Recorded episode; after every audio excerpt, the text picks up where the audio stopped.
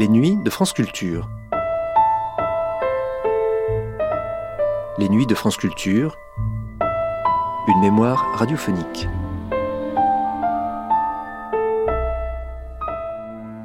Au XXe siècle, des nouvelles vagues et des printemps, la Tchécoslovaquie et son cinéma en ont connu plusieurs.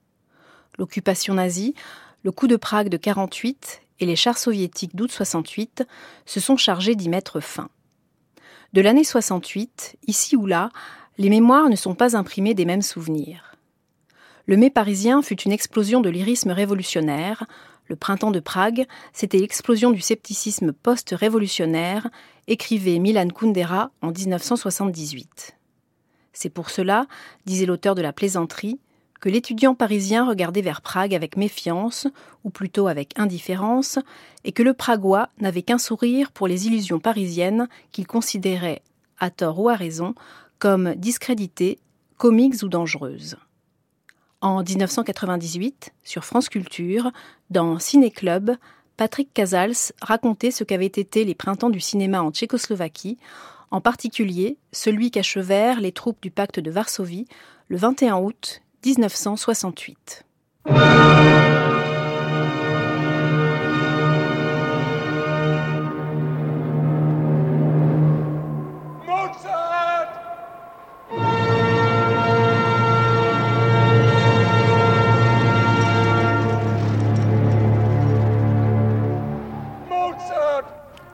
Ciné-Club. Les printemps du cinéma tchèque. Patrick Casals, Marie-Ange Garando.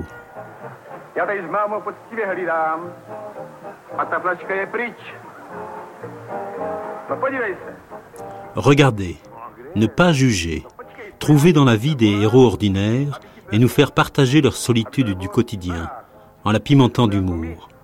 Ce dialogue direct et chaleureux, noué avec le public, permis voici 30 ans au cinéma tchécoslovaque de prendre le relais de la nouvelle vague française et de s'affirmer comme l'un des plus novateurs de la planète cinéma. Narguer la censure totalitaire était devenu pour les cinéastes tchèques un jeu de marelle. Les titres de leurs films étaient autant de mots de passe pour cinéphiles. Du courage pour chaque jour, un jour un chat, éclairage intime, las de pique, train étroitement surveillé. Cet âge d'or, ébauché au printemps 1962, s'achève le 23 août 1968, lorsque les chars du pacte de Varsovie entrent en briseur de rêve dans les rues de Prague. L'histoire du cinéma tchèque est faite de ces soudaines embellies et de longues parenthèses grises, mais toujours ironiques. Un fragile équilibre entre des eaux fortes héritées de Franz Kafka et une franchise naïve, à l'écoute du brave soldat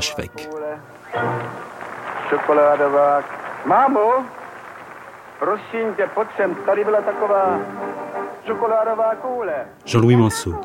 Pour moi, le cinéma tchèque, c'est un des cinémas les plus riches en Europe dès le début de l'histoire du cinéma. Disons que le cinéma tchèque a démarré réellement au niveau industriel et développement commercial en 1912-1913, même s'il y avait eu quelques films de tournée auparavant. Mais dans les années 30, à la fin du muet et au début du parlant, le cinéma tchèque est un des cinémas les plus importants en Europe. Il y a le cinéma allemand avec l'expressionnisme, il y a le cinéma français avec ce qui va devenir le réalisme poétique, et il y a un cinéma qui, est à peu près de même nature ici, mais qui subit en même temps une forte influence du jeune cinéma soviétique, qui subit l'influence du cinéma expressionniste allemand, qui en plus développe un humour particulier, car ce sera toute la période des années 30 est une période de comédie assez euh, intéressante ici.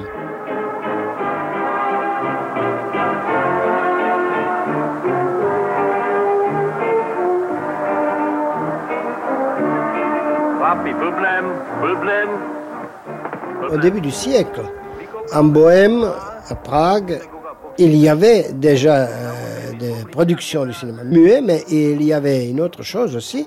Il y avait aussi des premiers théoriciens du cinéma. Antonin Lim. Et ça a continué pratiquement jusqu'à la fin de l'Empire autrichien, c'était relativement timide, mais même après la nouvelle République tchécoslovaque, jusqu'à la fin du muet.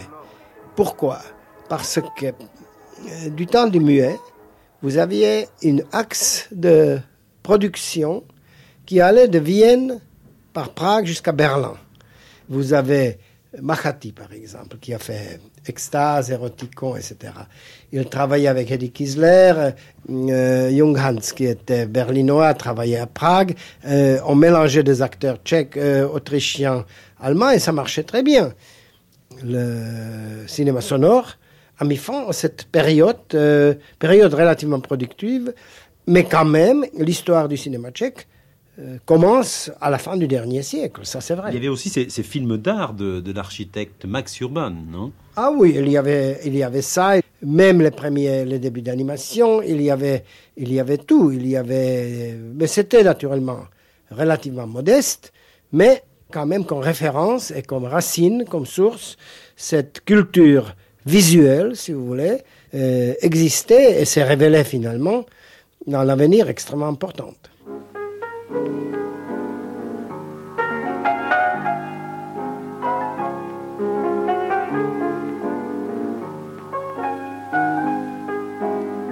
Un mythe veut que le cinéma tchèque soit érotique. Malheureusement, les gens qui croient à ce mythe n'ont pas vu de film tchèque. Ceux-ci sont, il faut le reconnaître, souvent très réalistes dans leurs séquences sexuelles, mais cela ne va guère plus loin que les romans populistes. Par son côté fille-mère, rédemption des putains et déchéance des fermières terminant leur vie dans les cabarets des grandes villes, ce cinéma rappelle le cinéma scandinave sans tomber toutefois dans le mysticisme, mais sans en avoir non plus les qualités techniques. Le grand spécialiste de l'érotisme tchèque est Gustav Makati. Son meilleur film reste Éroticon, Séduction 1928, grâce à la première scène, celle de la séduction de la fille du garde-barrière. Par contre, je n'ai jamais compris le succès de Extase, 1932, du même Makati. Évidemment, Eddie Kiesler, qui devint Eddie Lamar, est scandaleusement belle et son anatomie très chaste est agréable à regarder. C'est là que réside le seul intérêt de ce film, très superficiellement érotique, bourgeois et ennuyeux. Ceux qui l'admirent l'analysent dans les ciné-clubs, ils cherchent les symboles freudiens comme s'ils ne crevaient pas les yeux, se pâment devant la scène d'amour où s'accumulent tous les poncifs du genre, ferait bien d'aller voir ou revoir la partie de campagne. Ado Kirou.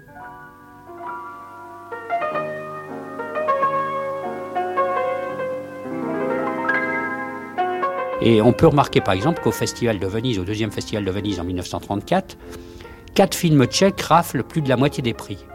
Ce qui est quand même assez surprenant. Alors les quatre films ont des aspects complètement différents les uns des autres. Il y a Extase de Makati, qui est un film donc euh, avec euh, un côté romantique euh, érotique.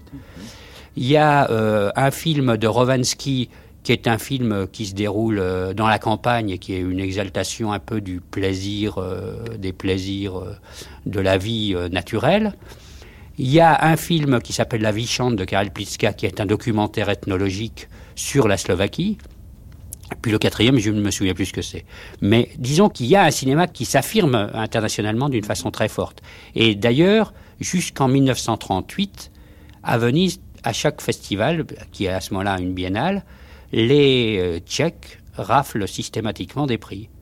Euh, pas autant que lors du deuxième festival, mais, euh, mais assez régulièrement.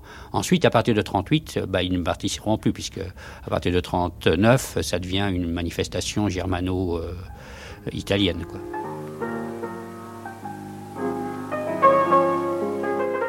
L'actrice tchèque Eddie Lamar conquiert, en s'ébattant nue dans une campagne verdoyante et dans les eaux d'un torrent, une réputation mondiale qui lui permet d'accéder à l'Olympe hollywoodien. La scène nudiste d'extase sera, en vertu du code Hayes, gommée des copies projetées aux USA, en attendant que le mari de la comédienne, un homme d'affaires plutôt jaloux, ne pratique sa propre censure en rachetant personnellement toutes les copies disponibles du film. La censure américaine s'est même attaquée au titre du film. Extase devint My Ecstasy, pour bien préciser sans doute que l'extase atteinte par l'héroïne était tout à fait exceptionnelle et ne saurait concerner toutes les femmes américaines.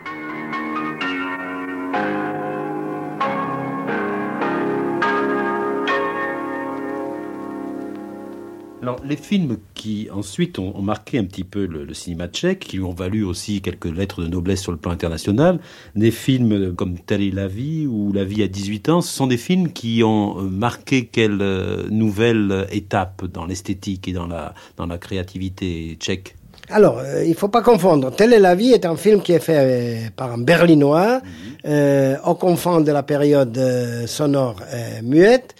Euh, qui est fait à Prague avec des tchèques, mais qui est un film fait par un représentant important de la Neue Sachlichkeit à Berlin, du réalisme allemand du début des années 30. Euh, la vie à 18 ans, ça c'est autre chose. C'est la fin des années 30, c'est un film tchèque, écrit par un grand écrivain tchèque, euh, Vladislav Vanchura, etc.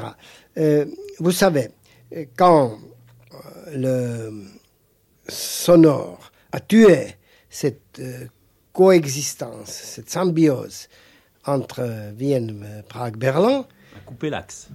A coupé l'axe, si vous voulez. Alors, il fallait euh, faire du cinéma tchèque.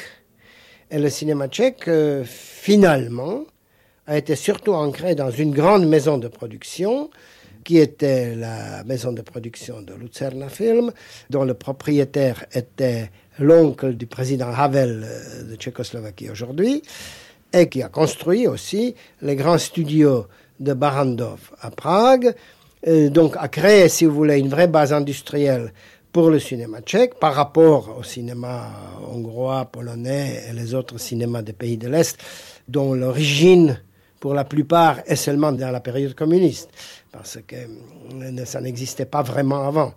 Donc là, il y avait une base industrielle et finalement, grâce à tous ces efforts et aussi grâce à l'intérêt des écrivains tchèques, des hommes de théâtre tchèques et bien sûr des cinéastes, le cinéma tchèque commençait à, exister. Et c'est en 1937 ou 1938 où tout était prêt pour que le cinéma tchèque puisse entrer, si vous voulez, sur la scène européenne en tant qu'un important cinéma national. Le signal était surtout le film de Otakar Vavra, La Vierge de Kutnahora, un film sur euh, une, histoire de, de, de renaissance euh, tchèque, qui a eu un euh, lion à, Venise. Et c'est là que le cinéma tchèque, il y en avait deux ou trois autres films, la, rivière de Rovensky, etc., qui signalait que là, il y a un cinéma mûr. Malheureusement, c'est arrivé en 37-38. Et au moment où ce cinéma tchèque devenait adulte, c'était Munich, l'occupation allemande. Fin.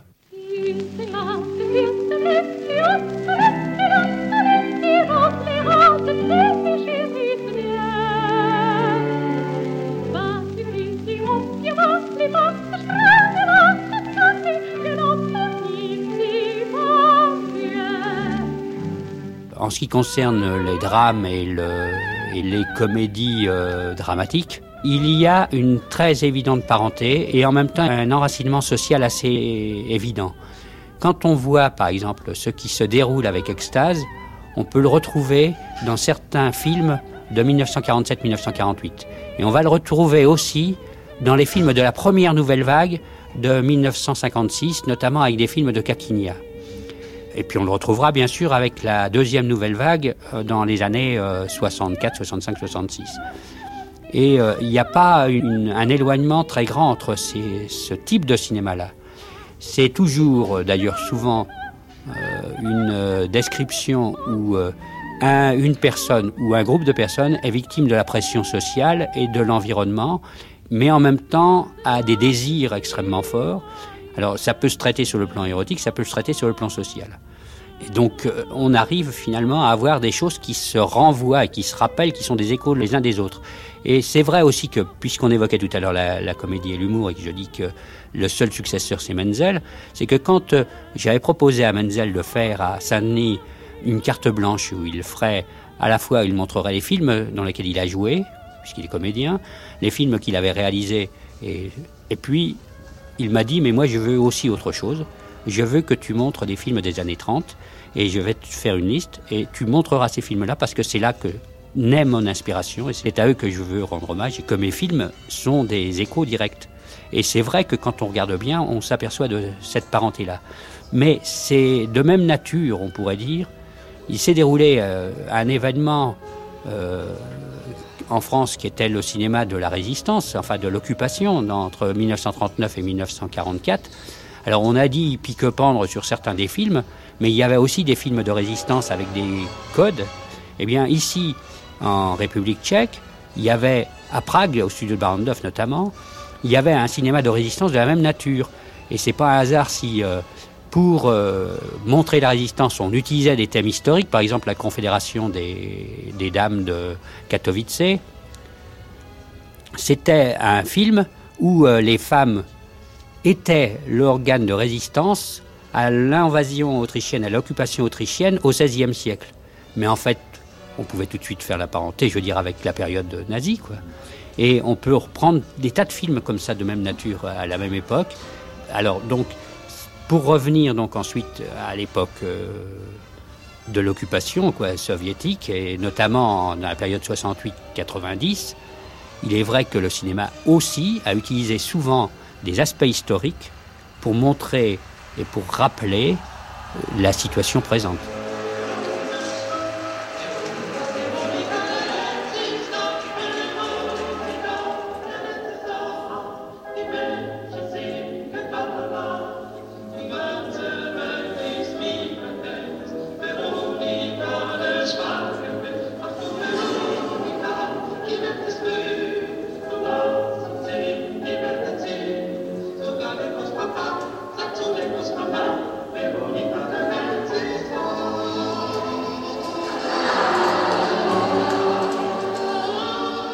Très bons films, les bons films de, la période 36-38 étaient plutôt des exceptions. Le cinéma était très provincial, très populiste, tout ce que vous voulez. Pendant l'occupation, les cinéastes et producteurs tchèques de tous bords, de gauche, pas de gauche, tout ce que vous voulez, se réunissaient dans un comité clandestin et ont préparé un projet de nationalisation du cinéma tchèque avec l'idée suivante ce n'était pas du tout une copie du système soviétique. On avait dit le théâtre Bohème, selon la tradition euh, d'Europe centrale, le meilleur théâtre, le théâtre de répertoire, etc., est subventionné par l'État. Et les meilleures choses se passent dans le théâtre d'État ou avec l'argent de l'État.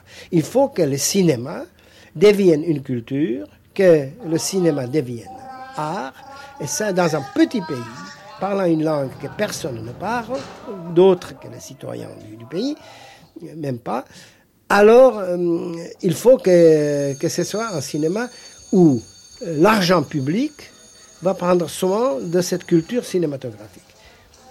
Et c'est comme ça que pendant l'occupation, le projet de la nationalisation était ah, complètement prêt. Le cinéma tchèque, donc, est nationalisé officiellement en 1946. Euh, cette nationalisation commence à porter les premiers fruits en 47-48. Et en 48, un film tchèque, Sirena, qui est signé Karel Stekli, mais Karel Stekli était seulement, je dirais, l'artisan qui a concocté ce film, mais euh, il y avait un grand caméraman, un grand musicien, etc. C'était un film à la création duquel a participé une grande partie de l'avant-garde tchèque euh, artistique. Et donc on se disait, voilà, la preuve qu'un cinéma nationalisé dans un petit pays peut fonctionner complètement différemment que par exemple euh, le cinéma à ce moment-là à Moscou.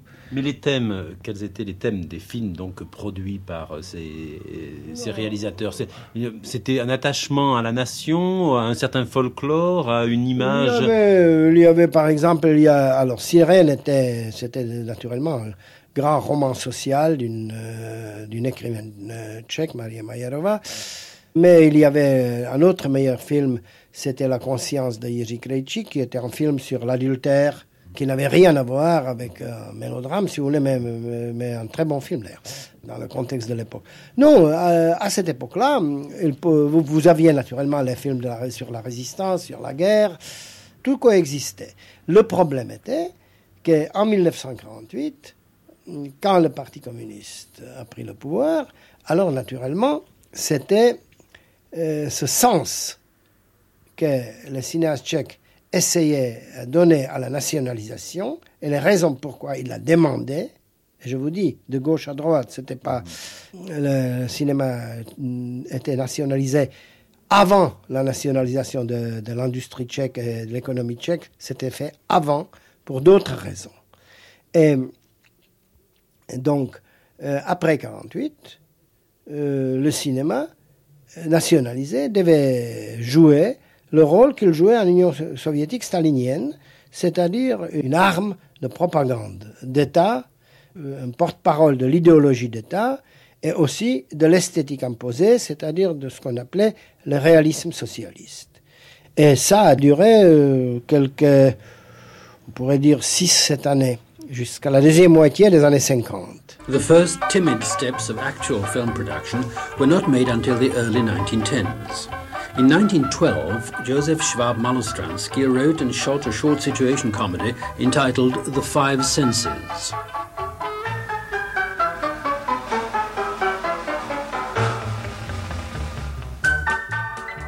Des studios de Prague à ceux de Zlin, financés par Bata, roi de la chaussure et mécène, le cinéma d'animation tchèque permet au 8e art de se trouver un nouvel espace cinématographique.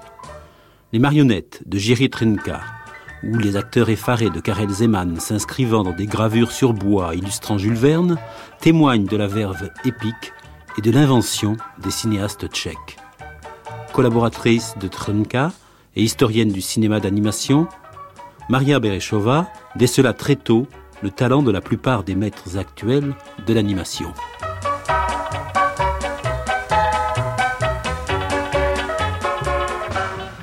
Maria Bereshova.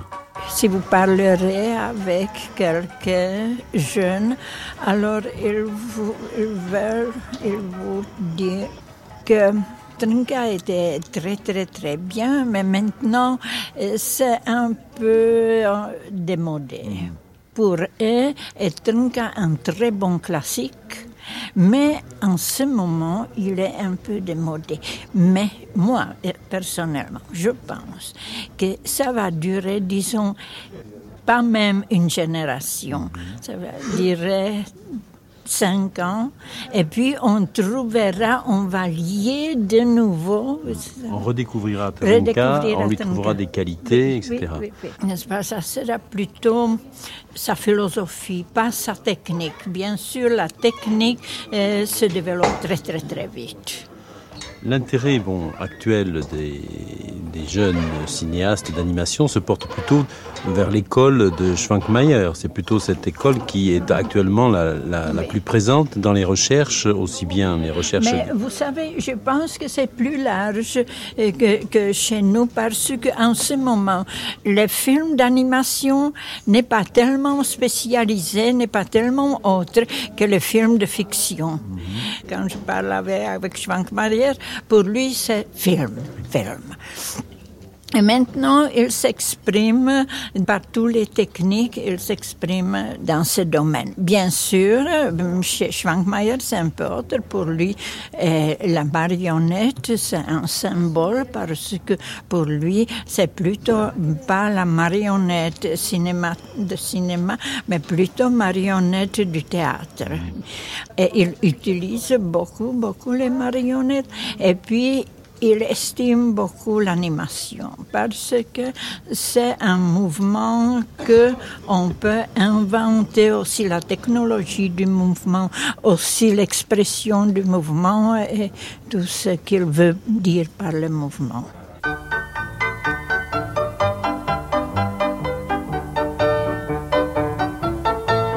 Marie est-ce que vous êtes euh, dérouté par les effets spéciaux ou est-ce que c'est un domaine que vous voulez explorer? Moi, je m'intéresse des effets spéciaux, mais vous savez, je ne comprends pas la euh, technologie. C'est toujours plutôt ce que je vois. Alors, je veux expliquer pour moi comment ça s'est fait. Mais je pense que ce n'est pas essentiel, ce n'est pas important comment on le fait. Mais ce qui est important, comment réagit le public, quel sentiment évoque l'image et tout ça. Est-ce que le cinéma d'animation tchèque est toujours une part importante de la production cinématographique actuellement? Il y a des personnalités avec lesquelles on compte. Schwankmayer, par exemple.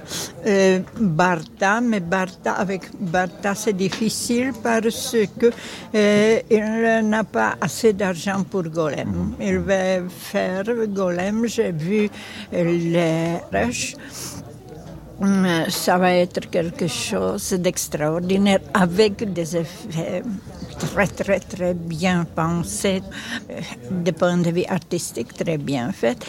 Mais il n'a pas d'argent en ce moment. Il euh, attend déjà sept ans. C'est beaucoup. C'est beaucoup. Et pour notre cinématographie, Bon, c'est plutôt toujours le passé.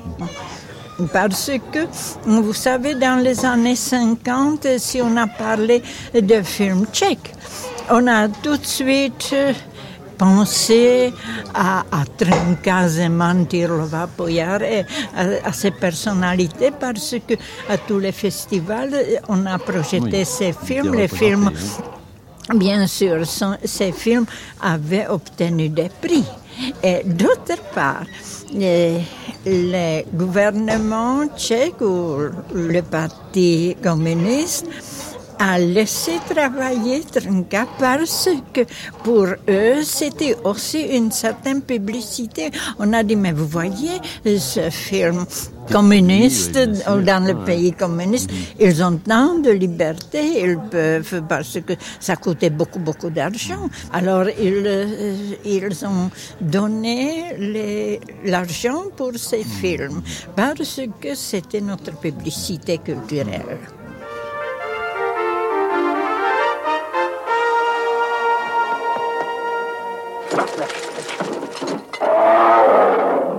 Est-ce qu'un réalisateur comme Schwankmayer euh, connaît un réel succès en République tchèque? Alors, surtout chez les étudiants maintenant. Et puis, vous savez, c'est drôle, c'est plus qu'un film marionnette, de marionnette, plus qu'un film euh, d'animation qui est toujours jugé comme un film pour enfants. Alors, pour eux, c'est plus profond. Et puis, comme tout le monde se pose la question comment on le fait, alors c'est toujours très, très, très... Et vous l'avez vu travailler, comment travaille-t-il? C'est extrêmement secret. Alors, je n'ai pas vu comment il travaille directement, mais J'étais dans son, son atelier, c'est à Prague. C'était une pièce où c'est euh, pour trois, quatre personnes, s'il viendra une personne en plus, alors euh, une devait sortir. Mais maintenant, il a un plus grand atelier, euh, un peu éloigné de Prague. Très peu de gens travaillent à ces films. Sa femme, Eva, elle est, elle est peintre, elle est artiste. Lui, puis, puis deux, trois animateurs un très très très bon caméraman. C'est une équipe très réduite, comme une petite compagnie théâtrale. Oui, c'est ça, c'est ça, c'est ça.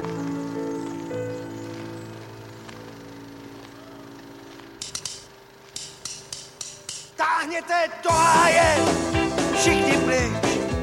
Chtěl jsem jít do ráje a nemám klíč. Jak si tu můžete takhle žrát? Ztratil jsem holku, co jí mám rád. Napravo, nalevo, nebudu mít klid. Dala mi najevo, že mě nechce mít. Zbytej a špinavej, tancuju sám. Váš pohled káravej, už dávno znám. Antonin Limo. Dès 1959, on peut dire que la fameuse nouvelle vague tchèque a commencé à poindre son nez parce qu'un film donc euh, de Wojtek euh, Jasny, comme Un jour un chat, a un petit peu servi de, de déclic. Ce qui se passe dans les années 50, c'est trois générations de cinéastes tchèques, pour la première fois dans leur vie, commencent à pouvoir faire ce qu'ils peuvent. Ils ont une industrie, ils ont une maison de production, qui est une maison de production d'État, mais d'un État bien affaibli, dont le contrôle idéologique s'assouplit, devient beaucoup plus hésitant, et à ce moment-là, tout le monde en profite. Et c'est la seule explication, si, vous vous en souvenez pas, mais, mais dans les années 60, le cinéma tchèque récolte des premiers prix euh, pendant dix ans dans tous les festivals du monde. Ce n'est pas possible que ce soit uniquement le fait d'une seule génération de cinéastes. Il y avait au moins, à cette époque-là, il y avait, par rapport à la Hongrie ou à la Pologne, il y avait au moins 20 réalisateurs de réputation mondiale à Prague. Il y a certains qui avaient presque 60 ans, c'était la première génération des années 30. Il y en avait qui avaient 40 ans, qui c'était la seconde génération de 48. Et il y avait la troisième génération, euh, qu'on appelait la jeune vague, qui, ensemble, avec des styles différents, avec des... Euh, vous savez, le, plus grand, le premier grand succès, par exemple, du cinéma tchèque, c'était un film de Kadar et Klos, qui était de la génération intermédiaire, euh, qui s'appelait à Cannes Miroir aux Alouettes, autrement on le connaît plutôt comme le magasin dans la Grande Rue. C'était dans les années 50. C'était une génération qui n'était pas, pas du tout l'avant-garde. Et ce qui est intéressant, c'est par exemple même l'ancienne génération, un Otakar Vavra ou un Mac Fritsch, qui avait à ce moment-là, donc, euh, mon Dieu, presque 60 ans, quelque chose comme ça, ils ont eu un renouveau, et sous la pression de la situation des jeunes dont ils étaient les professeurs à l'Académie de cinéma, ils ont fait leur meilleur film. Vavra a fait ses, meilleurs films dans cette période-là, ses deux meilleurs films. Justement, il a fait des films staliniens, épouvantables, etc., des réalismes socialistes. Et après, il a repris le souffle. Et sous la pression de jeunes, il a fait des, deux films qui sont remarquablement intéressants. Alors, vous avez là donc cette foule, si vous voulez, qui pas seulement entre dans le cinéma, mais qui, est, qui s'empare du cinéma tchèque, si vous voulez, et profite de, de l'assouplissement du contrôle idéologique, euh, de contrôle de censure, et finalement, tous ensemble, créent ce qu'on appelait le miracle du cinéma tchèque, le tchécoslovaque. Le premier printemps de Prague. Et ça a commencé par un film slovaque. Pas par le film de Yasny, mais par un film qui s'appelle Le Soleil dans le filet, qui était un film de Stefan Uher, qui était interdit en Slovaquie, auquel les critiques tchèques ont fait une euh, première représentation solennelle à Prague, et c'était le déclic. Et ça a commencé, et ça, nous sommes en 1955. Le, en 58, l'État, le Parti communiste, a essayé de reprendre tout ça en main. En 58, ils ont convoqué une conférence où, où, les têtes ont tombé, etc. Mais ça n'a rien aidé. Ça, au bout d'une année, ça a recommencé, ça a duré jusqu'à 69.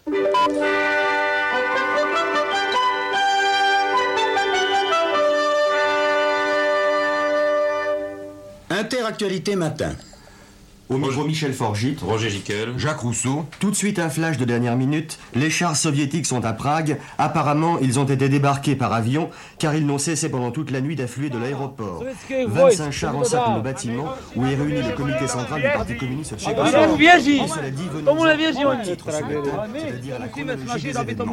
Donc, coup de force en Europe de l'Est. la Tchécoslovaquie cette nuit. Alors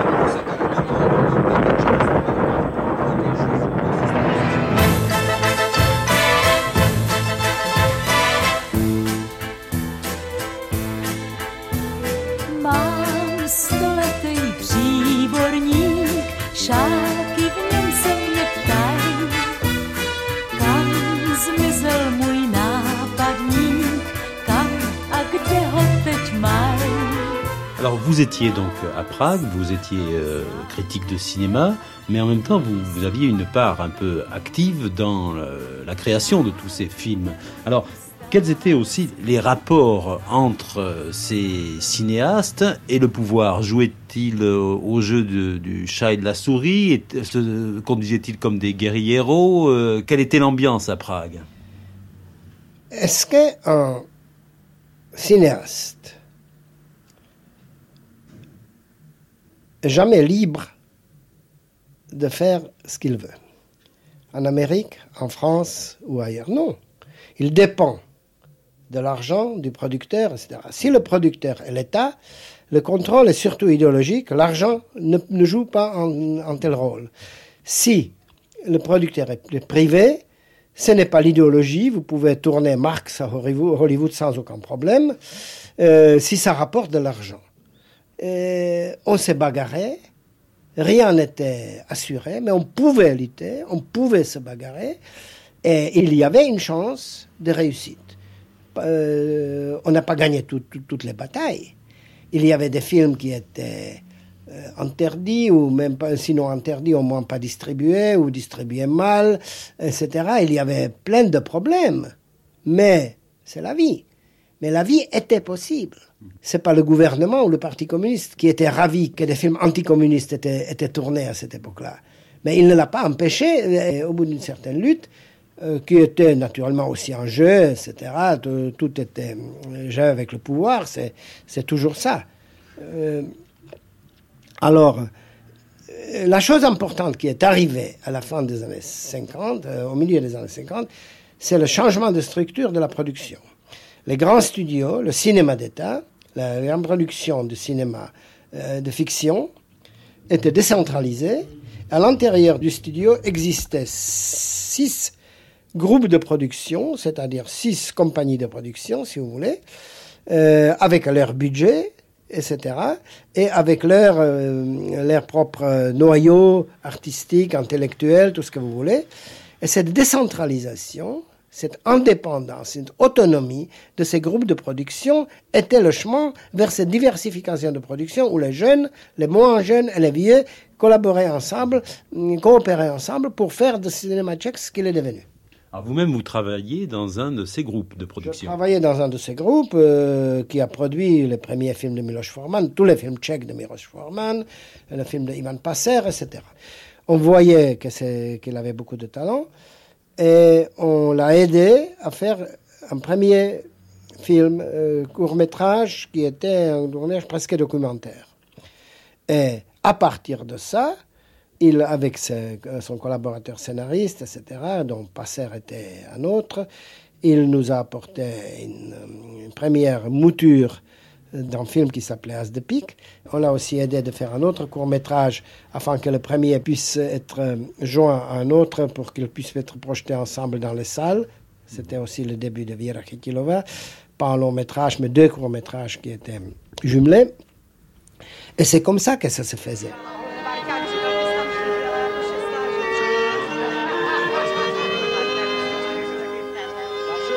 Dans les années 60, on les appelait les Don Quichotte tchèques.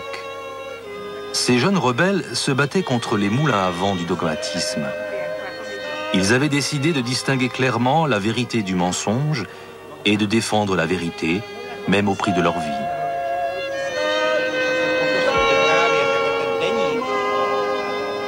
Ils rêvaient d'un autre cinéma, ils rêvaient, et ils ont vécu leur rêve l'espace d'un instant.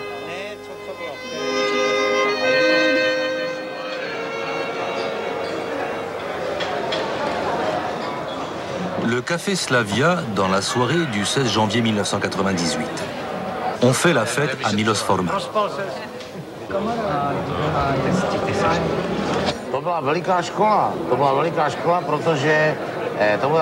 Dans les années 60, nous avons beaucoup appris. Au discours historique de Khrouchtchev a succédé un relâchement de la pression militaire on pouvait tout dire, même la vérité, mais indirectement. Il a fallu apprendre à dire la vérité de façon détournée, ce qui n'est pas un exercice inutile pour un réalisateur ou un auteur. Le spectateur ou le lecteur était obligé de se creuser les méninges pour trouver le sens. Mais c'était aussi un amusement. Eh oui, les années 60 nous ont beaucoup appris. Quel souvenir gardes-tu de ces années? Des souvenirs agréables. On avait environ 30 ans. À cet âge, on ne se rend pas compte de l'horreur qui frappe l'homme au moment où il réalise qu'il ne peut ou ne pourra plus travailler, que ses forces l'abandonnent. On ne se rendait pas encore compte de la barbarie de ce système. De plus, nous étions un groupe de bons amis. C'était bien, parce que chacun faisait des films différents. Il n'y avait pas de concurrence ni de jalousie. Chitilova faisait d'autres films que Nemec, Nemec en faisait d'autres que Passer, Passer d'autres que Yires, Evald Chorm, Pavel Juracek, etc. C'est ce qui faisait le charme de ces films. Qu'est-ce qui caractérise le phénomène de la nouvelle vague Peut-être son côté unique, je ne sais pas. Ou peut-être encore cette image. Jusqu'aux années 60, les portes du studio Barandorf nous étaient fermées. Devant ces portes, une troupe de jeunes gens attendait. Lorsqu'elles se sont ouvertes, une quinzaine de nouveaux jeunes réalisateurs ont envahi le terrain en l'espace de deux ans. Surveiller deux ou trois personnes, c'est facile. Mais surveiller 15 fous, ce n'était pas une mince affaire, même pour les communistes.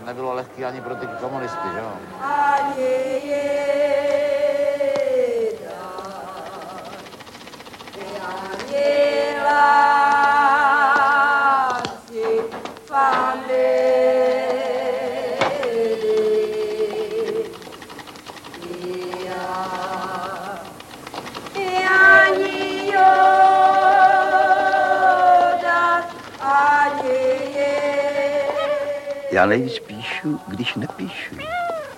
To je, když se procházím, když chodím, když vedu ten můj vnitřní monolog, když vadím do sebe všechno to, co jsem nejen slyšel, Lorsque l'on regarde justement les, les génériques de, de, ces films, on s'aperçoit qu'il y avait des noms euh, importants. Bon, euh, euh, Kundera pour La plaisanterie de Jaromir Gires, Rabal pour un grand nombre de films de Jerry Menzel et d'autres. En même temps, il y avait un film comme Les petites perles au fond de l'eau qui a été un, une sorte de manifeste un petit peu de, de, de toute la nouvelle vague. Rabal, c'était la nouvelle de Rabal. bien sûr, vous savez, Prague est une petite ville euh, qui a un million d'habitants et sur 3 km carrés, euh, sur le plan culturel, tout se passe. Mm-hmm. Les cinéastes, les hommes de théâtre, les artistes, euh, les écrivains, tout le monde se rencontre, les musiciens, tout le monde se rencontre tout le temps. Et cette atmosphère qui, après les années staliniennes, finalement, cette atmosphère euh, de, je dirais pas liberté, mais enfin, euh, cette situation, on pouvait de nouveau commencer à respirer, créer une atmosphère absolument unique et, à mon avis, assez singulière et absolument inoubliable. Milan Kundera dit toujours, et je crois que je suis 100% d'accord avec lui, que ce qui s'est passé dans la culture tchèque dans les années 60, c'est un des meilleurs moments de la culture européenne dans ce siècle. Des choses pareilles ne peuvent pas se prévoir. C'est arrivé à cause des raisons historiques, euh, l'évolution du temps, etc. Et puis finalement, ça a explosé.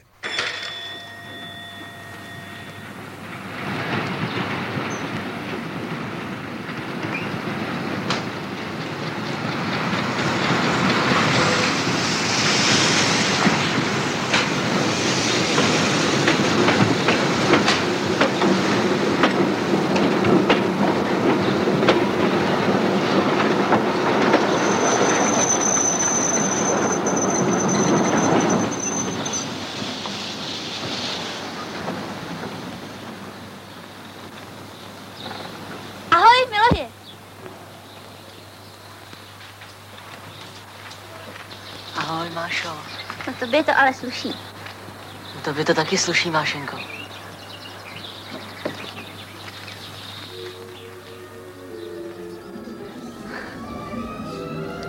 Jerry Menzel, un regard sur sa carrière, c'est toujours un peu difficile, mais on peut peut-être revenir euh, à l'époque des premiers films et puis voir le chemin effectué. C'est un regard plutôt positif ou c'est un regard critique?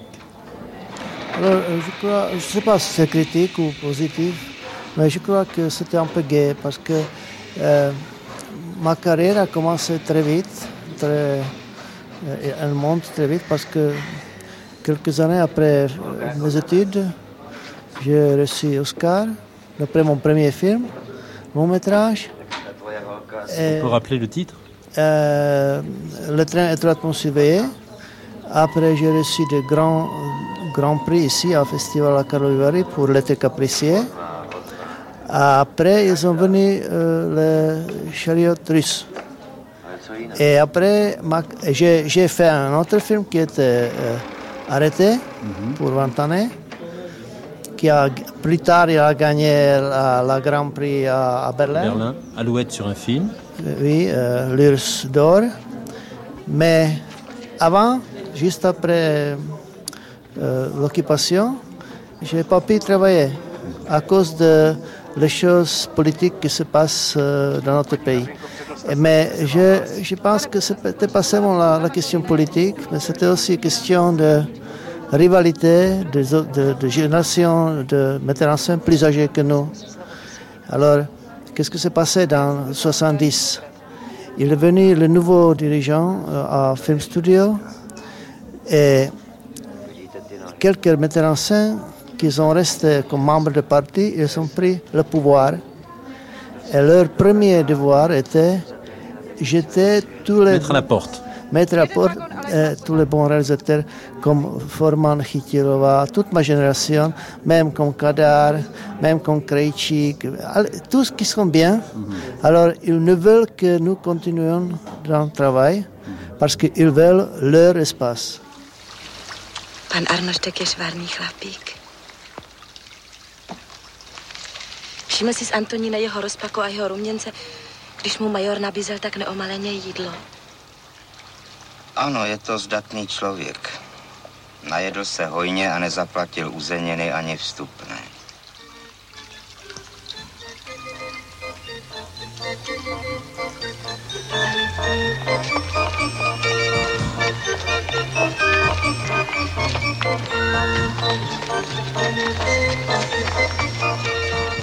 On a un peu oublié qu'en dehors de la Genève, vous citez Menzel, vous citez Forman, d'ailleurs le meilleur film de Forman, de loin le meilleur film de, film de Forman fait en Tchécoslovaquie, c'était euh, Au fait les pompiers. Euh, Au fait les pompiers euh, était un de ces films qui était la victime de 67 à Cannes et qui n'a jamais jamais eu de succès en France. Il a été ressorti par le distributeur trois fois, et trois fois, c'était un, euh, flop. Mhm. Par contre, euh, par exemple, en Amérique, c'est un euh, succès très respectable. Et ailleurs aussi, c'est très intéressant pourquoi ce film-là, qui est un film magnifique, Forman n'a jamais dans sa vie fait une chose meilleure, n'a jamais eu de succès ici. Mais vous aviez, par exemple, on a un peu oublié donc Kadar et Klos, c'est-à-dire la génération des quadragénaires, cinquagénaires, euh, euh, magasins dans la Grande Rue et d'autres. On a un peu oublié Wojciech Jasny, vous avez mentionné Un jour en chat, mais on oublie un peu que plusieurs années plus tard, c'est-à-dire en 68, Yasny a eu le prix spécial du jury à Cannes pour euh, La Chronique Morave, qui est le chef-d'œuvre de Yasny et qui aussi, et Yasny aussi est une autre génération, et aussi une autre esthétique, et aussi un autre style. Vous avez par exemple Viera Khitilova, qui est une cinéaste extrêmement importante, dont le style est radicalement différent de, de Forman, Passer, euh, Menzel. Et vous avez quelqu'un comme Ewald Schorm, qui était un cinéaste tout à fait de nouveau, c'était des films psychologiques, et c'était des films euh, comment dirais-je, d'une autre profondeur. Schorm aujourd'hui est mort. Euh, euh, c'est très dommage, c'était un grand cinéaste. Une chose, par exemple, qui caractérisait beaucoup la jeune vague tchèque, c'était le travail avec les acteurs non professionnels. Non? C'était, c'était une des choses absolument essentielles. Forman, tout, le monde d'ailleurs, Ricky Lovachan, tout le monde mais c'était vraiment une cinématographie pour un petit pays. C'était, c'était très étonnant. l'explication, de nouveau, je vous dis, c'était tout ce qui s'est accumulé pendant la période et qui, a commencé au début des années 30, a fini en 69. Tak jdi, nebo běž, nebo jeď, vezmi nohy na ramena jdi, nebo běž, nebo leď, sily hlava otevřená běž, raději hned, radši teď, v roce třeba po kolena uzlík svůj zbál. Nečekej dál, jdi pryč, všeho nech, cestu znáš, přes ta pole neoraná jdi, nečekej na to až, krutě padneš za ty rana běž, a když chceš, tak se taš, komu zvoní tato hra na tobě, tak zachraň, co máš.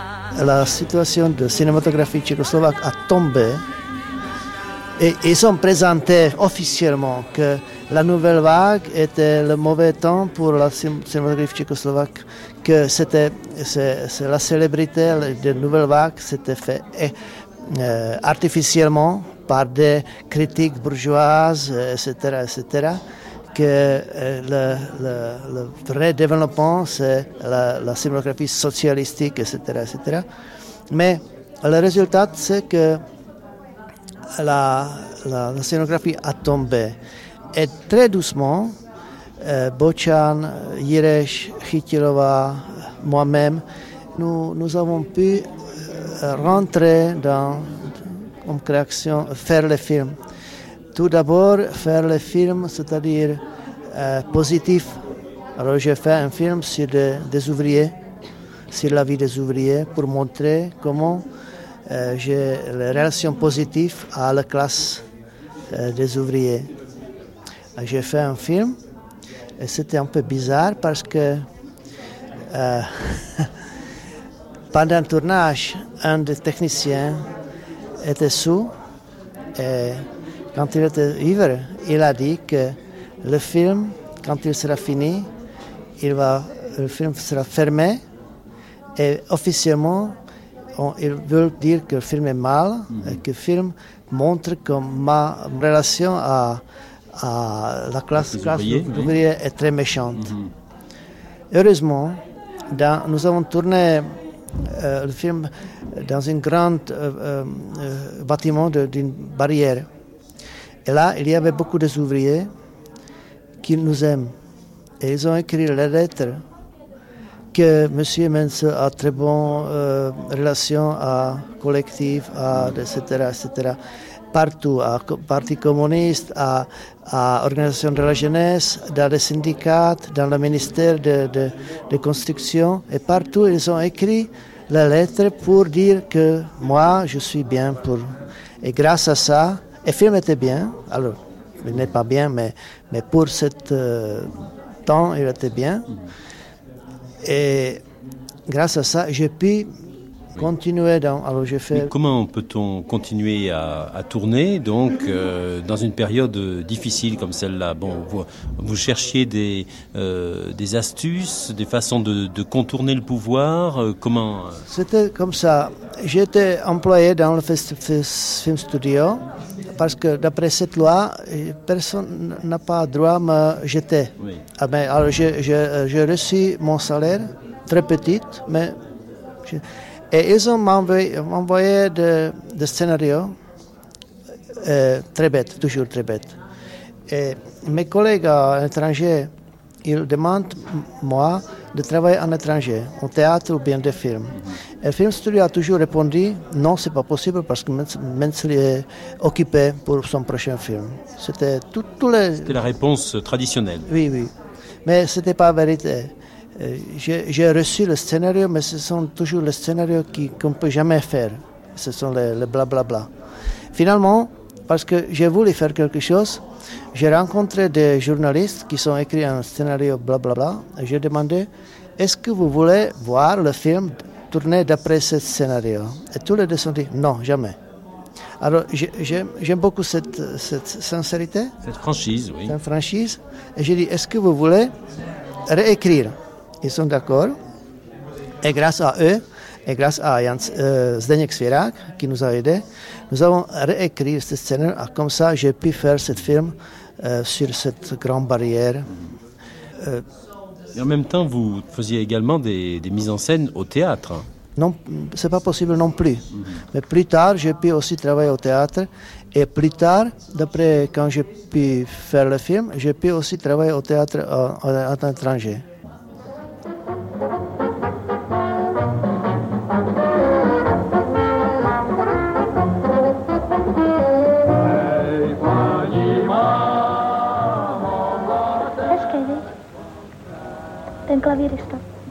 Mais cette période se vivait très mal parce que L'État est de nouveau repris les rênes. Euh, L'État Antonin très limité intellectuellement, et très peureux parce que euh, il craignait que ce qui s'est passé dans les années 60 pouvait peut-être se, reproduire.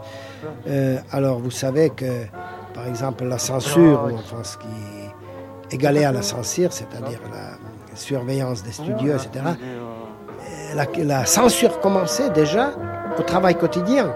Il fallait veiller que même le style des films des années 60 ne pénètre pas dans la création des, années 70. Le contenu, etc., c'était secondaire. Enfin, c'est pas secondaire, c'était primordial, mais le style était surveillé. Tout était surveillé, de très près. Alors, euh, il y en a certains qui ont émigré, euh, donc uniquement Forman a eu du succès. Passer aussi. Passen, je dirais comme ça, Passen a très bien et très honnêtement survécu. Mais Passen n'a jamais fait un meilleur film que son premier film et son dernier film. Parce que vous savez, Forman est arrivé à l'émigration après son quatrième long métrage. C'est-à-dire quelqu'un qui a déjà établi son style, son langage, etc. Son premier film américain qui était pas un très grand succès en Amérique, mais qui a un énorme succès en Europe, Taking Off était quoi? Était une synthèse des films tchèques euh, de Forman. Les, Américains ont bien su. Ils dit voilà, c'est très joli, mais c'est pas américain. ils ont bien compris, tandis que les, les Européens ont vu ça et dit ah c'est l'Amérique, ça c'est très bien.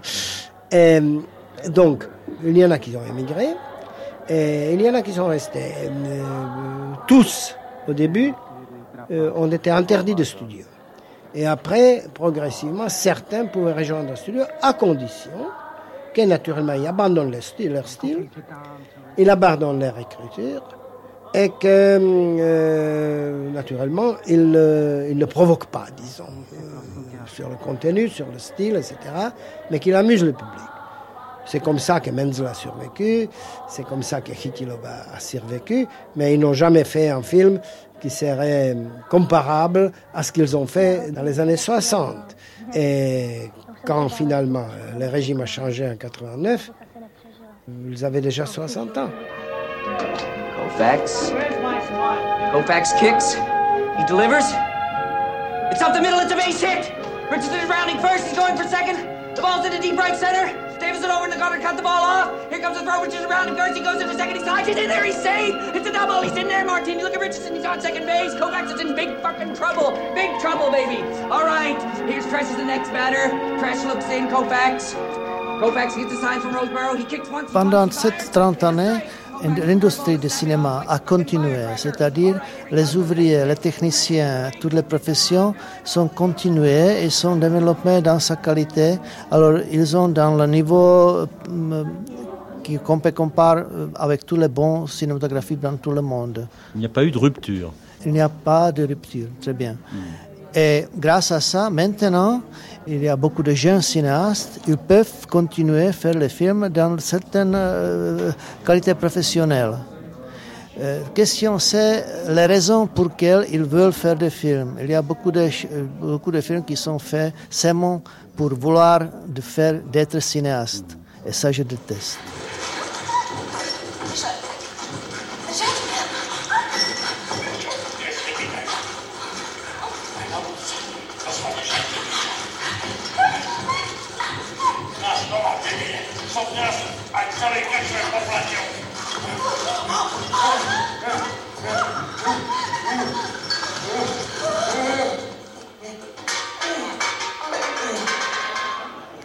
Jerzy Plazewski.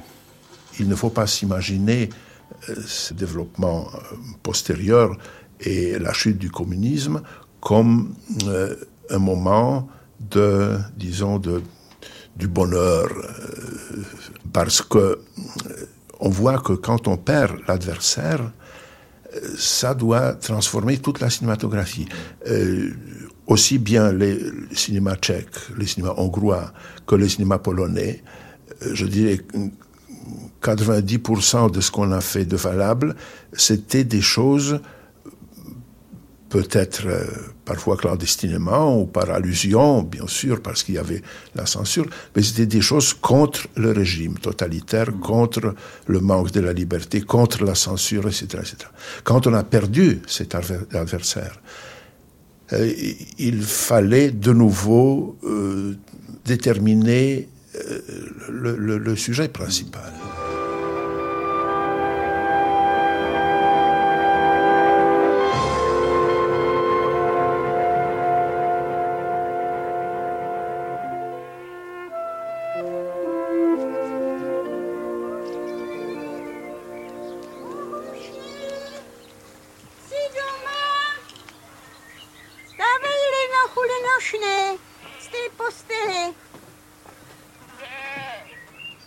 Eva Zauralova. J'ai été très critique les premières années après euh, novembre 89 parce que j'avais l'impression que c'était pas tellement le manque de moyens financiers, euh, mais le manque d'inspiration. Euh, tout le monde euh, disait toujours Ah, si je pouvais parler en liberté, si je n'étais pas limité par la censure. Puis la censure est tombée, la liberté était là, et ils ne savaient pas de quoi parler. Et ils cherchaient des sujets très bizarres à l'extrême, ils cherchaient à plaire au public. Et à un certain moment, nous nous sommes rendus compte que l'ancien cinéma, c'est-à-dire le cinéma de la nouvelle vague tchèque et slovaque, ne disait plus rien à ces nouvelles générations. Parce que après cette génération de 30 ans est sortie de la faculté une nouvelle génération qui elle a beaucoup plus d'idées, beaucoup plus euh, d'originalité, elle est beaucoup plus personnelle. Euh, quand on voit par exemple le jeune Zelenka avec le film Les Boutonniers, que c'est un titre bizarre, mais le film tout entier est un peu, un peu comme ça. Euh, d'après moi, c'est un, peu un mélange du Jarmusch Kaurismäki, mais très original, très, très tchèque d'ailleurs, avec beaucoup d'humour tchèque. Et euh, alors c'est lui, c'est Sacha Gedeon, c'est peut-être euh, Rebeik, c'est aussi un nouveau venu Marek, Pavel Marek, ou euh, qui est déjà connu et qui a déjà remporté un Oscar. Donc, euh, depuis deux ou trois ans, euh, il y a aussi un, autre nouveau, c'est euh, pas seulement Rench, mais un autre, Oscar Reif, qui a fait le film qui est choisi pour la semaine de la critique à Cannes. Euh, c'est pas des chefs-d'œuvre, mais de toute façon, on peut trouver déjà quelque chose d'intéressant et quelque chose de nouveau. En Tchécoslovaquie, la démocratie fait une entrée remarquée. Václav Havel, favori pour l'élection présidentielle, parle à la télévision. Les Tchèques voient également sa tête un peu partout sur les murs des villes. Et pendant ce temps, on casse le rideau de fer. Les soldats tchécoslovaques vont commencer à s'en prendre au grillage. Ils vont le détruire sur 65 km. Après la chute du communisme, tout ce qui était État, argent public, etc., c'était du diable. Alors, il fallait dénationaliser, privatiser tout, et naturellement, et les cinéastes étaient pauvres, il faut dire. Je me souviens de mes premières discussions avec eux où je leur dis soyez prudents. Qui va produire? Qui va financer? Comment ça va se faire? Et ils voulaient rien entendre parce que euh, nous produirons nous-mêmes, euh, on fera euh, des petites sociétés, etc. Ils ne comprenaient pas que pour un petit film, un petit pays, c'est presque impossible. Je leur ai dit associez-vous à la télévision. Ah non, la télévision, on veut pas du tout voir, etc. Maintenant, naturellement, c'est par la télé uniquement que, vous pouvez faire des choses, d'ailleurs, même ici, etc. Et dans ce schéma, naturellement, on sautait les gens les plus débrouillards qui ne voyaient dans la privatisation de, la cinématographie tchèque, des studios tchèques, uniquement euh, une, une, possibilité de gagner beaucoup d'argent. euh, de louer finalement aux Américains, de faire des, pas seulement des coproductions, même de louer tout simplement les studios, etc. Mais il s'est trouvé que ça n'a pas marché, parce que euh, l'Europe et l'Amérique euh, a d'autres possibilités de tourner que dans les studios qui à cette époque-là étaient déjà vétustes, etc., et en même temps chers. Alors finalement, euh, la, le bilan est assez désastreux. Les, les studios sont banqueroutes, l'argent est disparu, tout a disparu dans l'air et il y a une production qui se fait, comme on dit, sur le genou. Et dans un petit pays, même en film, le plus populiste possible, le plus vulgaire possible, ne gagne pas le coût de la production. Alors qu'est-ce que vous voulez faire? Moi, je dis toujours que dans les petits pays, le studio système n'a pas été inventé en Union soviétique. Le studio système est une invention hollywoodienne. Et pour les petits pays, un studio système décentralisé, etc., avec euh, l'argent public, si vous voulez, partager entre la télévision et le cinéma, etc., est peut-être la seule possibilité de maintenir en vie une culture cinématographique. Vous pouvez toujours, les films se font, mais vous préférez, moi je préfère ne pas les voir. Euh, et il n'y a pas de, de vraies unités de production avec des gens qui ont de l'expérience, qui peuvent aider les jeunes cinémas, qui peuvent leur dire écoutez, le scénario n'est pas bon, il faut travailler, etc. Ça n'existe pas. Finalement, si vous ramassez un peu d'argent, vous pouvez finalement faire tout, tourner tout ce que vous voulez.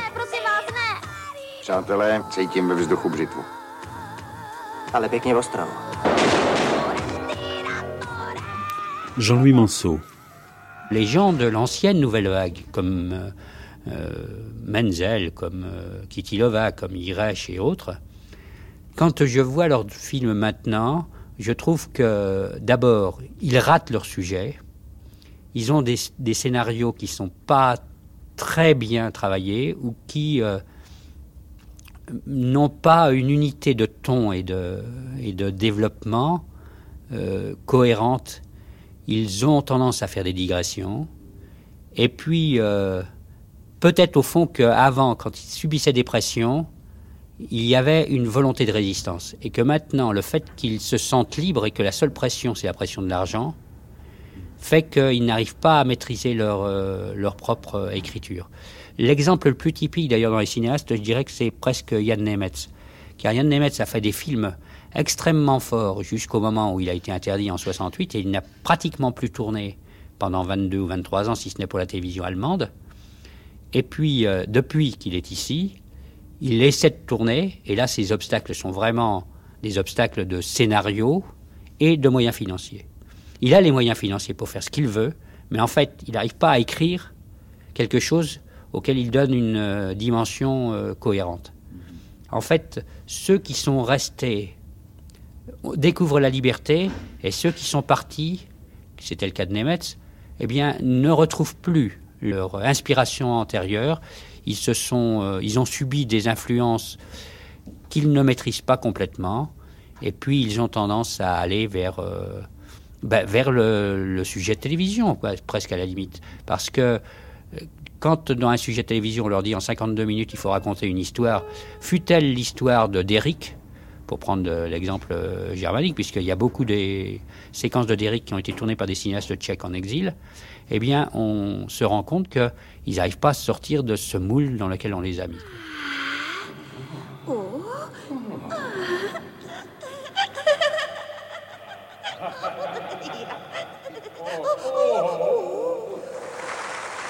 Vera Kitilova. On pense que si je proteste contre cette situation, que je suivis ma situation, ce n'est pas vrai je, je peux me trouver l'argent à cause de mon nom, de mes films, à cause de ça que je suis vieille. Alors, je peux trouver l'argent ou non.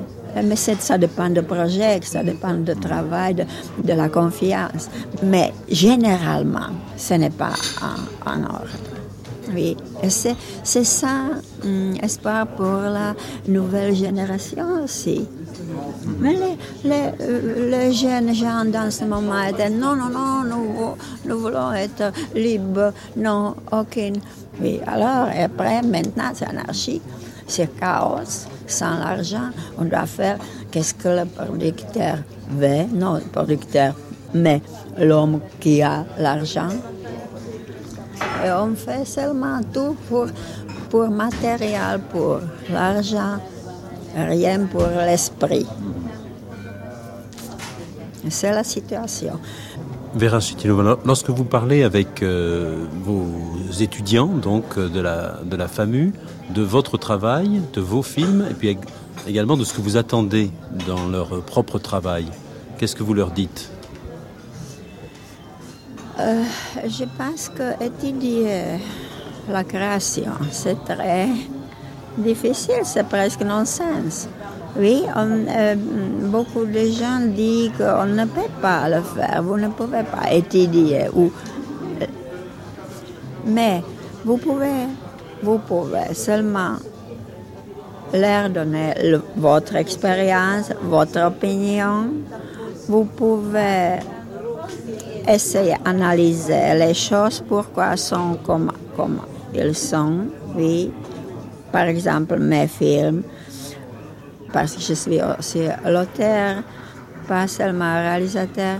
Alors je peux leur dire aussi tous les dangers pendant la réalisation et les changements après le montage et comme ça. Et le changement, comment on se change pendant toute cette création de scénario jusqu'à la fin du film et comment on change aussi opinion, comment on étudie aussi de son propre travail. Extraordinaire. Elles sont pas toutes pour toi.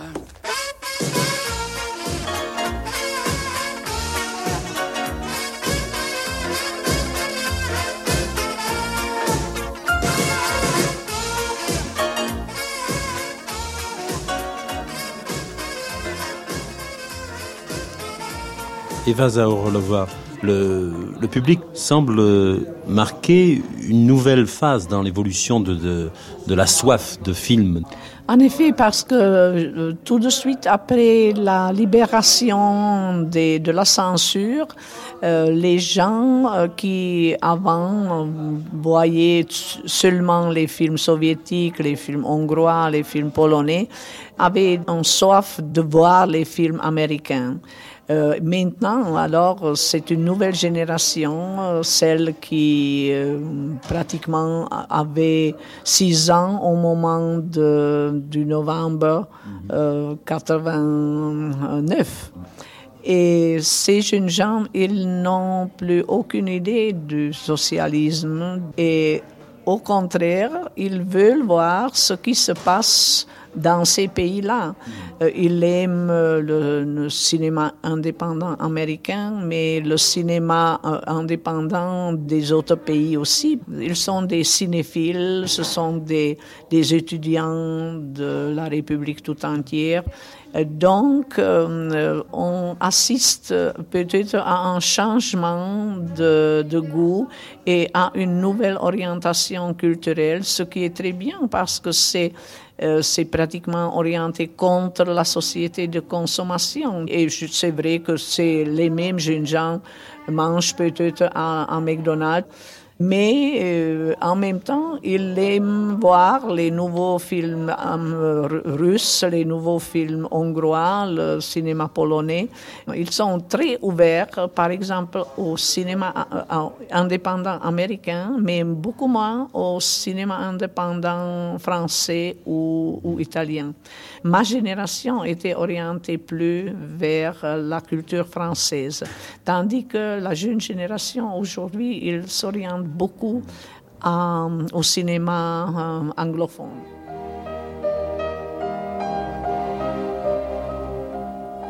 Au revoir, papa. Au revoir. Quand tu viendras nous chercher, papa?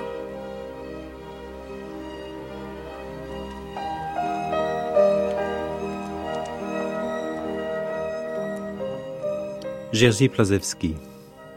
Si vous connaissez des films comme Kola, par exemple, euh, de Svierak.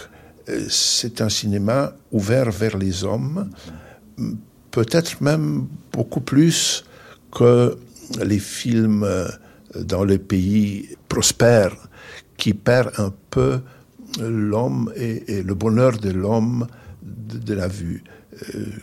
Par exemple, pour le cinéma américain, pour le cinéma français, ça signifie avant tout que le sujet soit original, pas encore vu. Mais est-ce que vous estimez que les films de Sverak, par exemple, sont euh, aussi forts, aussi cinématographiquement importants que ceux de la nouvelle vague tchèque? Je crois que beaucoup plus dans le cinéma tchèque que, par exemple, dans le cinéma français, on voit cette continuité. Euh, bien sûr, le temps est changé et le régime euh, n'est plus là. Euh, c'est lui qu'on devait combattre. Mais ce qui fait la trace la plus caractéristique du cinéma tchèque, c'est cette observation détaillée de l'homme, de l'homme tout simple, pas exceptionnel, de tous les jours, un homme de la rue, Kola, qui est un bon exemple, ne montre donc rien d'exceptionnel.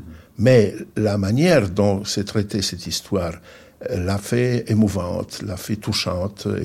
Et, euh, j'aimerais que les metteurs en scène polonais, euh, à part leur avantage dans d'autres domaines, auraient la même, euh, disons, volonté d'observer tellement près l'homme ordinaire.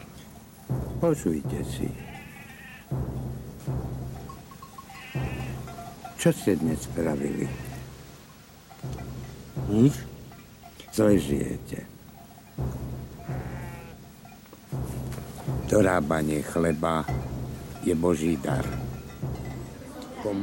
Quels sont vos espoirs autour du cinéma aujourd'hui, Jerry Menzel aucune.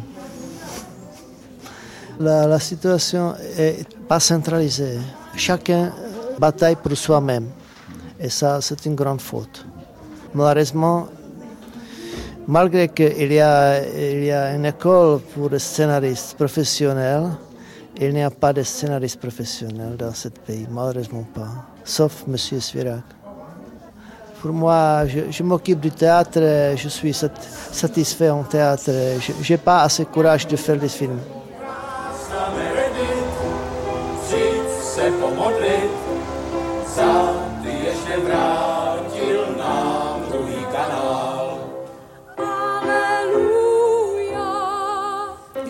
Jean-Louis Manceau. Mais on pourrait dire que dans la création tchèque et slovaque maintenant, la jeune création, il y a deux tendances. Il y a une tendance qui est euh, réellement une tendance d'auteur personnel, et on le voit euh, nettement avec euh, des gens comme Martin Schulik en Slovaquie, où il part de sujets qui lui sont propres, qui font souvent allusion à des éléments de sa vie personnelle, et il les traite avec une tendresse et une poésie euh, qui est euh, assez euh, intéressante et assez séduisante. Et puis il y a un autre comportement dans les jeunes cinéastes qui est l'imitation du cinéma hollywoodien et enfin du cinéma américain ou du cinéma dit commercial. Mais c'est une tendance qu'on a vu se développer dans tous les pays d'Europe centrale et orientale. Alors, dans l'un des plus manifestes réalisateurs de cette tendance-là, c'est euh, le réalisateur de Colia et de l'école élémentaire. Alors ça, c'est deux films qui ont encore leurs racines dans le cinéma euh, tchèque, puisque c'est des films de Jan Zverak, et c'est le fils donc de Zdenek Zverak qui était l'un des inspirateurs de Jerry Menzel, et notamment son scénariste sur, un, sur deux ou trois films. Et euh, Jan Zverak a montré dans ces deux films-là un certain nombre de retranscriptions des racines et de l'histoire. Mais néanmoins, c'est quand même euh, assez roublard, assez euh, complaisant. Et ça veut vraiment, je dirais presque que c'est, il y a certains aspects démagogiques pour toucher le public, à la fois tchèque et puis aussi intéresser ou séduire le public international. C'est pas tout à fait un hasard si Colia a eu l'Oscar du meilleur film Hollywood, quoi, du meilleur film étranger. Et puis dans les autres films alors de Jan Sverak, c'est clair, la limitation est absolument évidente. C'est des films comme Accumulator qui sont des films euh, de pseudo science-fiction, ou alors c'est La Virée qui est un film qui est une imitation des road movies américains, avec histoire policière et, et mort. Bon, et puis pression, assassinat, etc. Et donc, euh, bon, je veux dire que ce cinéma-là est un peu un cinéma de mode, et je pense pas qu'il euh, fera réellement carrière à Hollywood, Jan Zverak, et c'est ce qu'il veut d'ailleurs, et puis c'est aussi ce que pense Miloš Forman et ce que pense Jerzy Menzel. Forman a dit que euh, Jan Zverak, pour lui, c'était un des grands espoirs du cinéma euh, en ce qui concernait le cinéma commercial, mais il le dit bien en ce qui concerne le cinéma commercial. Alors chez les jeunes aussi, il y a quand même quelques jeunes qui ont fond du cinéma d'auteur, notamment ma, le réalisateur euh, qui a fait le film Marianne, qui est sorti en France, qui est un film sur un gitan. C'est une œuvre tout à fait personnelle. Le réalisateur s'appelle Pat Vaclev. Dans sa tête, dans sa vie et dans ses rapports, parce qu'il avait continué à avoir des rapports réguliers avec les Tziganes, c'était quelque chose qu'il vivait presque au quotidien. Et donc, euh, c'est vraiment une expression personnelle sur ce sujet-là. Et il y a d'autres cinéastes qui euh, commencent à apparaître depuis 1991-92 euh, et qui montrent qu'il y a peut-être un nouvel espoir et une nouvelle, nouvelle vague.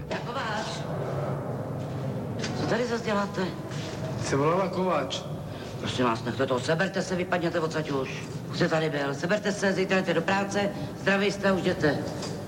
A vy jste kdo teda? Ludvík Kováč. A kdy jste se narodil? Ulice na straně. Už nás to mě nezajímá. Kterým roce jste se narodil? 1970. Tak pojďte dovnitř. Tady Kováčku dneska, jděte dovnitř. Počkejte. Antonin Lim. Je crois que dans un petit pays, on ne peut pas penser, imaginer qu'un cinéma commercial, purement commercial, puisse survivre. Ce n'est pas possible. Euh, donc, euh, aujourd'hui, un peu la télévision a déjà compris ça. L'État tchèque s'est complètement distancé euh, du cinéma tchèque de la culture tchèque en général. maintenant, ça change un tout petit peu aussi, mais ça a duré dix ans. Ces dix ans n'ont pas vraiment laissé de traces dans la production cinéma, des traces qui seraient importantes ou dignes de ce passé dont on a parlé. Il y a naturellement des talents, ça c'est sûr. Mais maintenant, ce qui manque, c'est ce cadre-là, à l'intérieur duquel ce talent va s'épanouir. Je vous, ai dit, quand on a pour la première fois rencontré Forman, nous étions quelques-uns qui ont pris par la main lentement, l'avons aidé. Ce n'est pas, nous lui avons pas donné des idées, c'est lui qui avait des idées. Mais nous l'avons lentement aidé, lentement, euh, pas à pas, etc. Comment vous pouvez, euh, un, artiste, surtout dans les sciences, c'est très fragile. Il faut vraiment le choyer et tout. Ça, c'est arrivé avec Forman. Sans cette aide-là qu'il a eue, sans cet entourage qu'il entourait d'amis, de, il aurait difficilement fait être devenu ce qu'il est devenu. Forman est le seul, avec Fritz Lang, des Européens non anglo-saxons, qui a réussi à Hollywood. Vous n'en connaissez pas d'autres. Et c'est pas seulement Forman, tous les autres. Et je crois que c'est ça qui manque. C'est ça qui manque, ce respect. Ce respect pour la culture cinématographique, ce respect pour l'art cinématographique et aussi ce respect de la société représentée par ceux qui donnent l'argent et qui subventionnent pour cette partie extrêmement importante de la culture tchèque. Et maintenant, naturellement, le trou qui s'est fait, vous savez, il y avait 20 ans, entre 69 et 89, où les dégâts étaient énormes. Vous y ajoutez les 10 années de dégâts qui ont été causés par une idéologie complètement opposée. Vous avez déjà 30 ans. Comment ça va redémarrer et quand ça va redémarrer, et dans quel cadre ça va redémarrer, je n'en sais rien.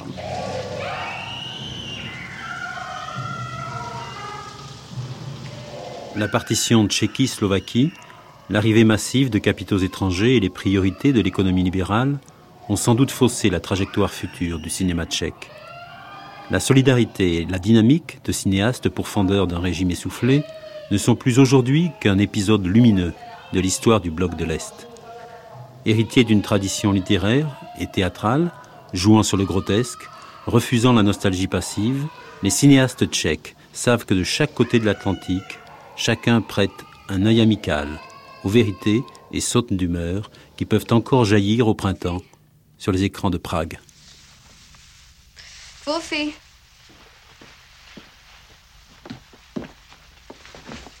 Wolfie?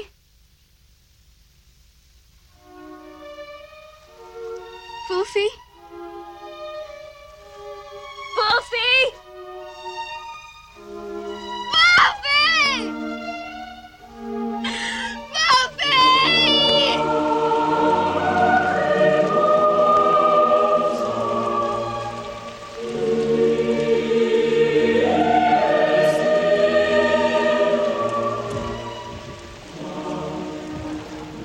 Ciné-Club, les printemps du cinéma tchèque, avec Maria Bereshova, Vera Kitilova, Eva Zaoralova, Antonin Lim, Jerzy Plazewski, Yuri Menzel, Milos Forman, Jean-Louis Manceau.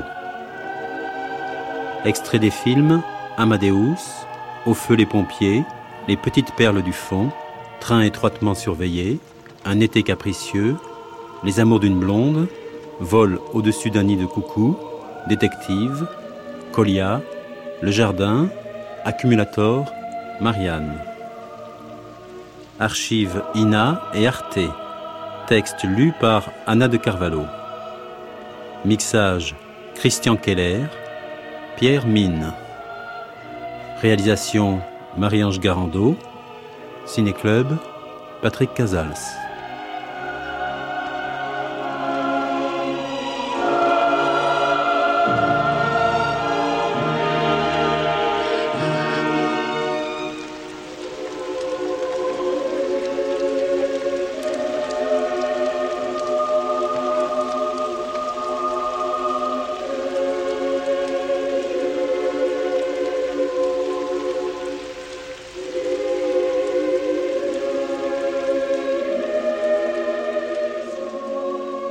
Cette émission a été diffusée la première fois le 25 novembre 1998 sur France Culture. Vous pouvez la télécharger et la réécouter à la page des nuits sur le site franceculture.fr.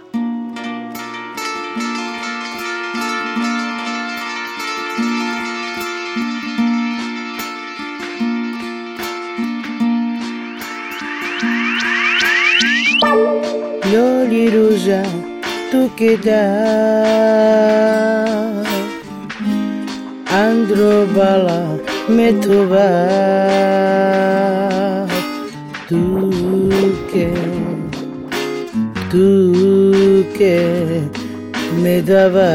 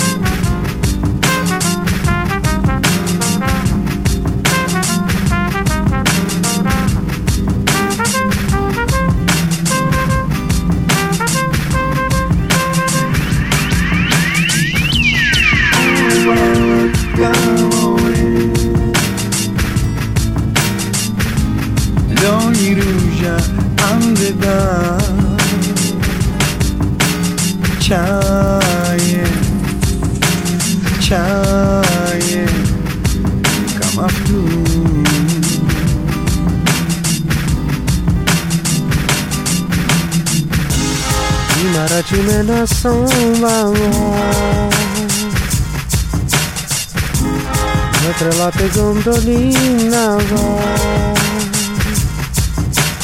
Çaye kamaklı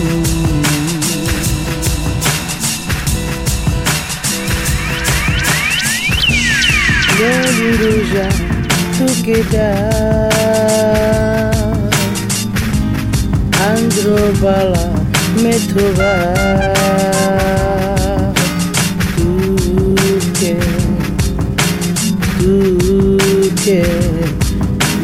me